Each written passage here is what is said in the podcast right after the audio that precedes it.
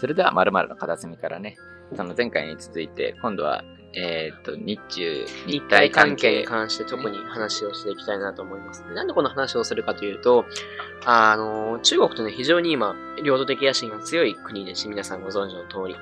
例えば、まあ、領土的野心、ないしはまあ経済的野心ですね。強い国でして、日本との関係で言えば、尖閣諸島に対する圧力もそうですし、先日は日本の領土である沖ノ鳥島の近海まで、なんか調査勝手に調査船を出すという暴挙をやってます。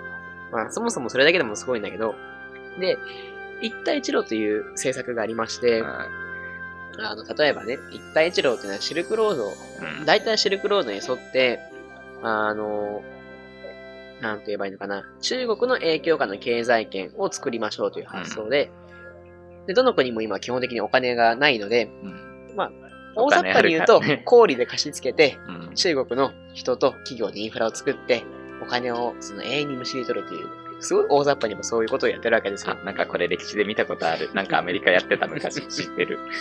もうやってるわけですよ、今。中国っていうのは。で、あの、例えばね、パキスタンがその、一番影響を受けていて、インパ回廊っていうものがあって、中国の、中国が例えばね、西にずっと行くときに、インド洋に出るところがないわけですよ。ないね。ないね。というか、面してない。面してないね。だから、そこのルートのところと、インドの、か、なるほどね。あのね、はいはいはいはい。港の結ぼう点、インパ回廊ってものがあるんですよ。でもそそういう構想があって、それを作ろうとしていると。なんだけれども、それに対しても、例えば、パキスタン国内で今反発が高まっている。まあ、世界中で今中国に対する反発がやっぱり起きている。うん、ちょっとやりすぎてるところがあるんですね。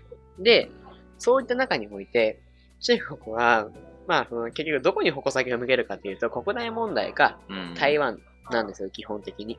で、まあ、怖いなというふうに思うのは、あの例えば、ウイグルの問題とかね。ああ、国内のね。国内のね。かなり今強い話言われていて、まだ年末かな？に少しなんかツイッターか何かで話題になりましたけど、あの、なんと言えばいいの？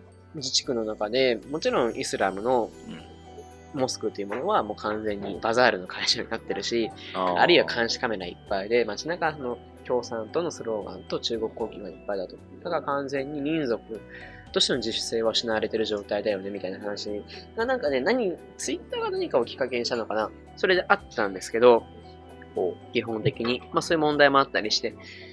で、あるいは、あの、習近平は、この年末年始にあの、なんて言えばいいステートメントを出して、ほう、ああ、なんか、武力、そう、武力行使をね、あの、辞さない。辞さないと。2日ですか、1月の。台湾同胞に告げる書。そうそう台湾同胞に告げる書というものがもともとあるんですよ。もともと。すごい前に。あれは79年かな、うん、にあるんだけれども、それの発表40周年を記念したイベントで、また新しい演説をして、うん、で、一つの中国の原則、まあこれはまあまた話にしますけど、大雑把に言うと一国二制度にして台湾も中国中国においでよっていう話をしたんですよ。うん、で、それに対するまた台湾の反発もかなり強まっていて、うん、まあなかなかそこも見通しがつかないなという話をしていきます。でね、そもそもじゃあ台湾って何かっていうとすごいややこしい場所で、うん、そうだよね。国名じゃないもんね。うん。台湾っていうのは間違いなくその、文化圏としては中国なんです。あそこは中華文化圏なんです。で、歴史的には、例えば、あの、なんと言えばいいのかな。もともとはあそこはオランダ人が見つけた土地で、で、それが例えば中国人の手に渡って、あるいはその、なんと言えばいいのかな。清朝の影響下とかになったこともあったんですけど、うん、重要なポイントは今までの歴史を見直してみても、あそこの土地が中国共産党の影響下にあったことはないんですね。うん。で、今の台湾問題というのは基本的に国民党と共産党の対抗なわけで、でじゃあそもそも国民党共産党って何っていうと、新王朝に対して、その、新な革命を起こした孫文という方がいるんですけど、孫やね。そう、孫文。日本にも来たよ。そうそう、日本にも来たよ。ハワイにも行ったよって、まあそういう感じなんだけどね。すごいよね、あの人。そうそう。まあね、孫文は基本的に中華民族の復興を目指したんですよ。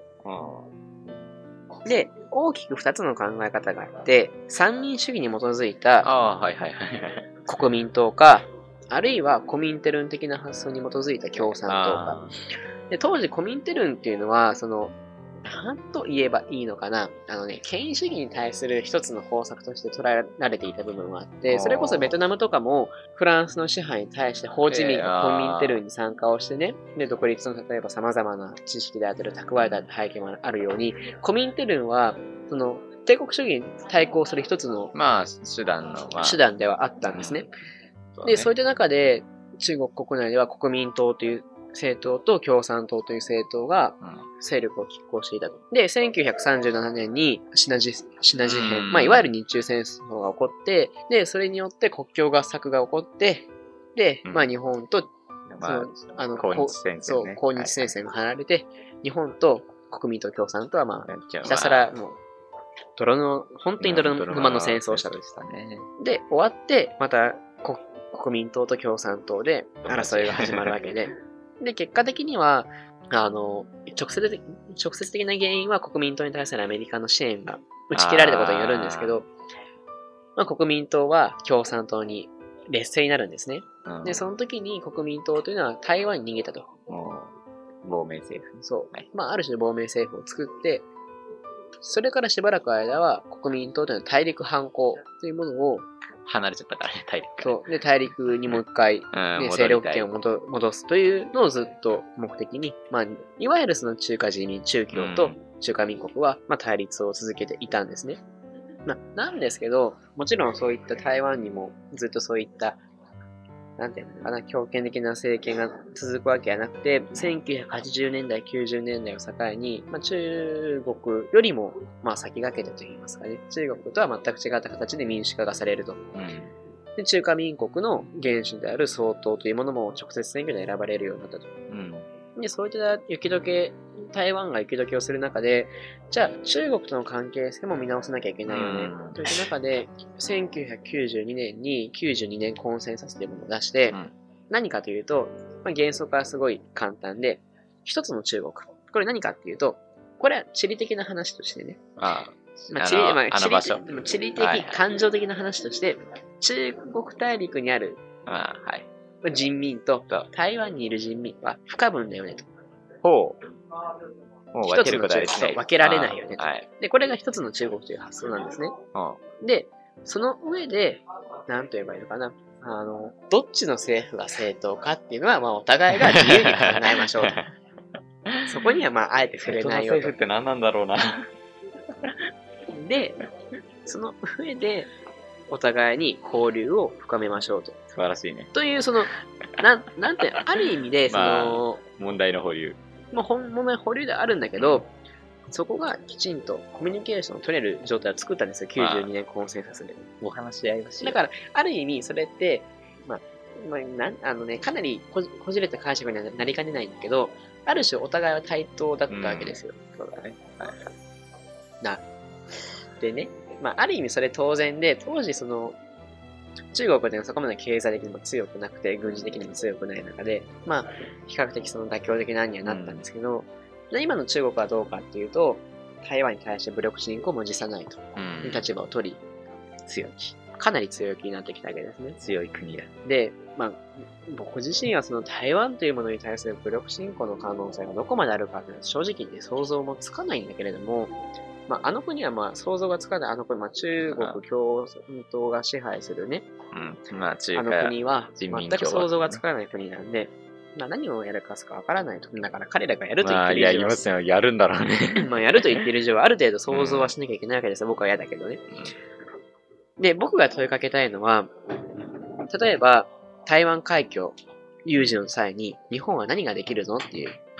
議論をこれしておかなきゃいけないと思うんですよ。で、これはもう皆様ご存知の通り、日本っていうのは、これはもちろん、あの、侵略とかではなくね、これは日清戦争に日本が勝った正当な、その、まあ、ある種、まあ、もらっったよね。対価として台湾を領有をして、で、まあその、日本の台湾統治に関してはもちろん賛否両論ありますけれども、賛否両論あるけれども、まあ、今日に至るまで、かなり、いわゆる親日と呼ばれる、まあ、友好的ではあったよね。かなり友好的な国である。反日なところではなかで、あると。で、その、まあ、日本の統治に対しては豚が去って犬が来たって表現があって、豚っていうのは その日本で、犬っていうのは国民党なんですけど、豚は、まあ、あの、ゴミ食べてくれるしう、ん。最悪焼けば食えるし、まあ、使い物になるよねと。で、犬っていうのはただ吠えるだけで 何も役に立たない。と。でこういう例えなんですけど、あの、そういった例えでされるぐらい、まあ、日本の統治に対して必ずしも一辺倒でネガティブではない。あで、なおかつ、その、日本っていうのは、あの、日中国交正常化以降、その中華民国とは断交ーすらしているんですけれども、実際には民間、で交流レベルではあるもんねね。だってね、旅行人気だし。そうね、日本の一番ね、あの人気先と言っても過言ではないいや、ほんとそうよ。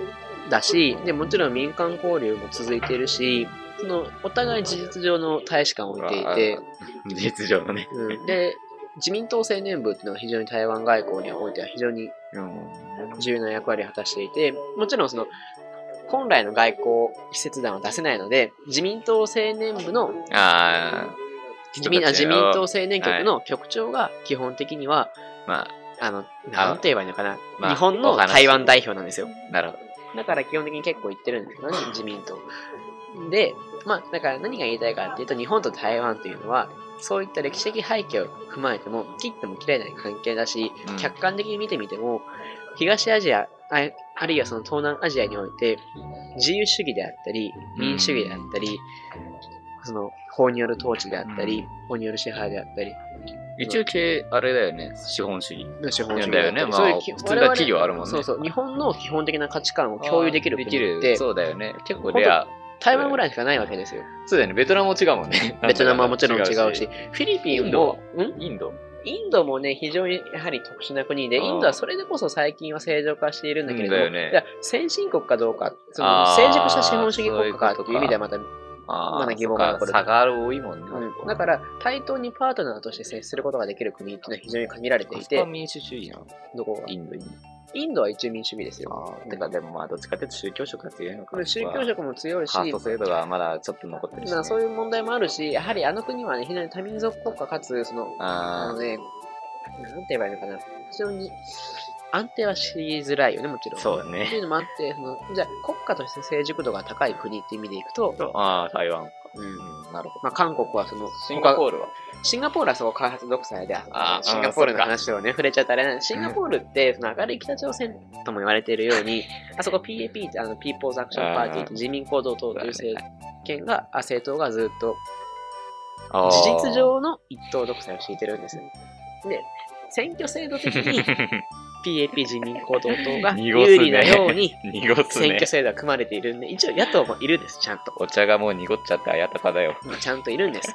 で、あそこの国もっとややこしいのは、例えばね、あの、間にいろいろいて、もともとね、あの、リー・クワンユーという建国の地位がいるんですけど、マラヤ連邦から独立、シンガポールが独立せざるを得なかった時に、もう、ね、公然で、まあ、泣いたという、非常にその、非常に国民的な人気もあるね、政治家の今、息子さんが首相なんです。うん。で、間ああ、だからか。でで、これって世襲と見るか何と見るかって非常に難しいんだけあど、ーただその、リ今のリー・クワンユーの息子さんのリー・シェンロンさん、非常にそのエリート教育を受けてるんです。アメリカの大学出てっていう。スタンフォードとかケンブリッジだとかどっちか覚えてないけど。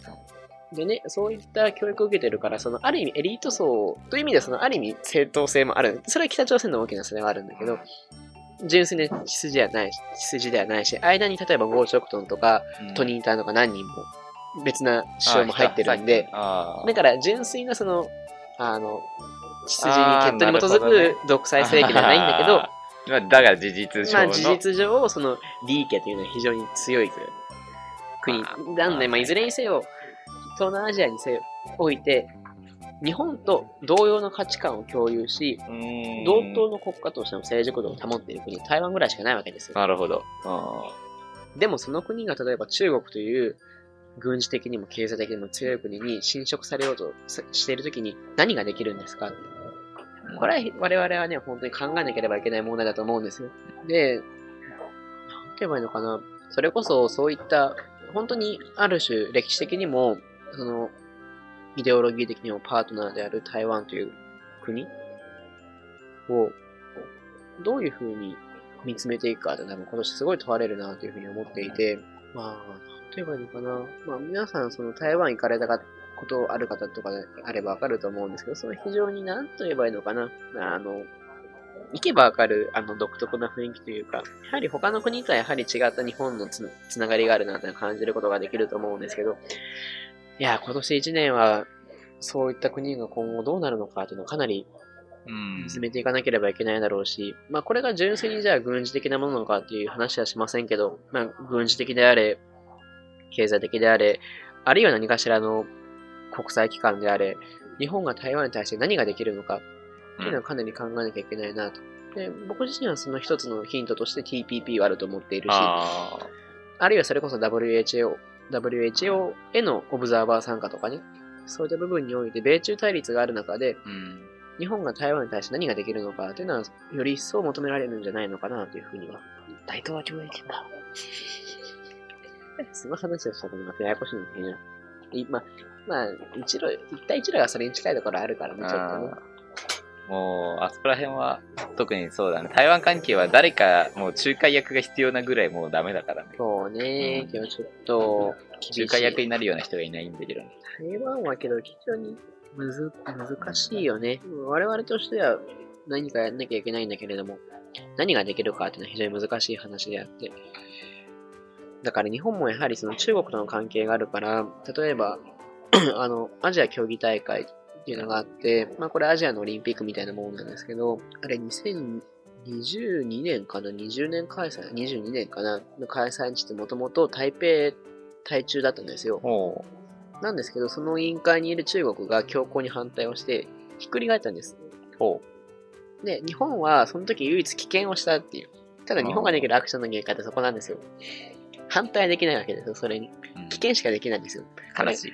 そう、これがやはりそのね、持つ国ともなざる国。ある意味ね、だなというところでもありますね、個人的には。まあ、なので今年1年、あの、あまりニュースには出てこないかもしれませんけど、台湾がどうなるか、中国が台湾に対するその欲望をどういうふうに明らかにしてくるかというのは注目していただければなというふうに思っています。エンジニア視点からいくとさ台湾ってさ、そう、日本の新幹線導入してくれたからさ、あそう、高速新幹線ね。うんうん。あそこ、電子機器は、あの、線路自体はまあ、ドイツからそうだね。ももらってきちゃったけど、うん。ちょうどドイツの交通事故があって、まあ、言い方悪いけど、そう。う、ドイツの事故があって、そう、日本、やっぱ安全性は大切だってあれはね、JR 東海ものすごい頑張ったんです一番最初に、だからあれってすごいシンプルな話で、下から発注していくわけじゃない。ですか。そうだね、土台やっでねて、、だから一番最初はそのヨーロッパの特にドイツを中心とする連合体が勝ったんですけど、うん。JR 東海がものすごいロビーングをして、頑張ったね、あれは。そう。で、結局今何がすごいかっていうと、あれってその JR 東海の方の言い方を借りるんであれば7割新幹線なんです。うんで、7割でも DNA は新幹線だという言い方をしていて、あの、例えばね、すごい簡単な話で言うと指差し転向するうん。文化であったり運行方法が一緒ってことね。だからそういうハードウェアではないソフトウェアの部分はかなり日本の DNA が入っていると。うんただ一方で、例えば、日本と、日本の新幹線っていう技術とヨーロッパの高高速鉄道のミックスであるからこそ問題点が起きていて、まあ、そうだね。例えば、あの、切り替え機の問題ね、うん。ポイントの問題で、ソフトウェア。そうそう、んはいはい。ドイツのがあまりうまくいかないと。で、じゃあそれを全線切り替えす、あの日本に。切り替え、日本のものにするんだったらどうなるんですかっていうのに、あの、台湾の立法府でも議論されてるんですけど、それをやるには1年間の運行停止が必要だ。と 無理なんですよこれ。ね。となって、じゃあ、騙し騙し使いましょうみたいな方向になってたりして、まあね、そういった意味でも日本はきちんと台湾に対して、様々な意味で関係性保っていかなきゃいけないわけで。いや、でも面白かったのがさ、うんその日本が受注した時のさう、ん台湾からの声明がさ、うんなんだっけ、最良のミックスであるみたいなこと言われた時、うんうんミックス時点で最良ではねえよって一人で言いながら、そそうう、俺テレビ。そう、裁量の。うんどうしたどうしたみたいな。